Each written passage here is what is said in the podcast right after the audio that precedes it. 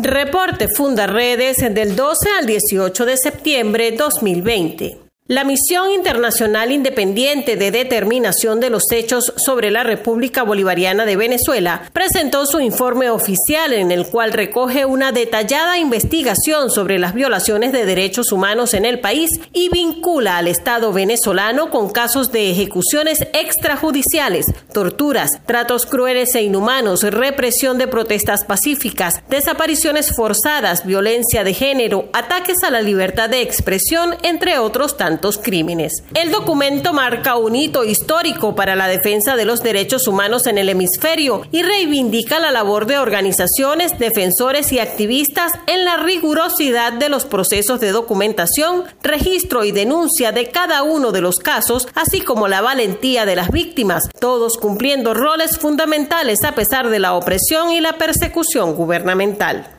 La alta comisionada de las Naciones Unidas para los Derechos Humanos, Michelle Bachelet, al presentar una actualización oral sobre la situación en Venezuela en la sesión inaugural del Consejo de Derechos Humanos, informó que renovó su acuerdo de cooperación con Nicolás Maduro, lo que le permitirá desplegar un equipo de seis funcionarios en el país frente a los dos que tiene actualmente. Al mismo tiempo, informó sobre las investigaciones adelantadas en materia de ejecuciones extrajudiciales y abogó por la liberación de los presos políticos en Venezuela. La embajadora del gobierno interino de Venezuela ante el Reino Unido, Vanessa Newman, aseguró que Irán y el grupo terrorista Hezbollah están reclutando simpatizantes en territorio venezolano para afianzar su presencia en el país y expandirse a otras naciones del continente. Esta afirmación valida las denuncias que sistemáticamente ha venido realizando Fundaredes ante instancias nacionales e internacionales sobre la actuación de grupos armados irregulares de origen extranjero en Venezuela.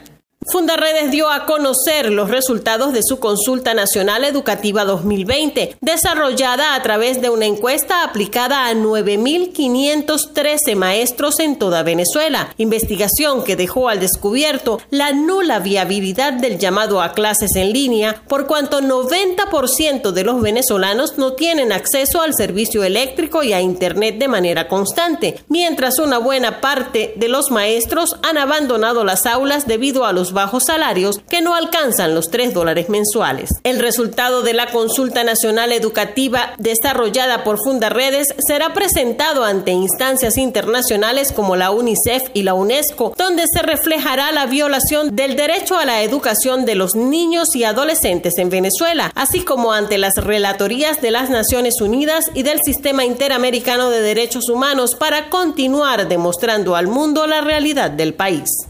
Fundaredes documenta a diario las violaciones de derechos humanos que ocurren en Venezuela durante la pandemia por la COVID-19. En medio de la emergencia humanitaria compleja que atraviesa el país, se dio inicio al año escolar 2020-2021 sin las condiciones necesarias para el adecuado desarrollo del proceso de enseñanza-aprendizaje, colapso de servicios públicos básicos e indispensables para la educación a distancia, instalaciones educativas con serias carencias en cuanto a dotación e infraestructura para la educación presencial y maestros con salarios de hambre, todo lo cual viola el derecho de los niños venezolanos a una educación de calidad.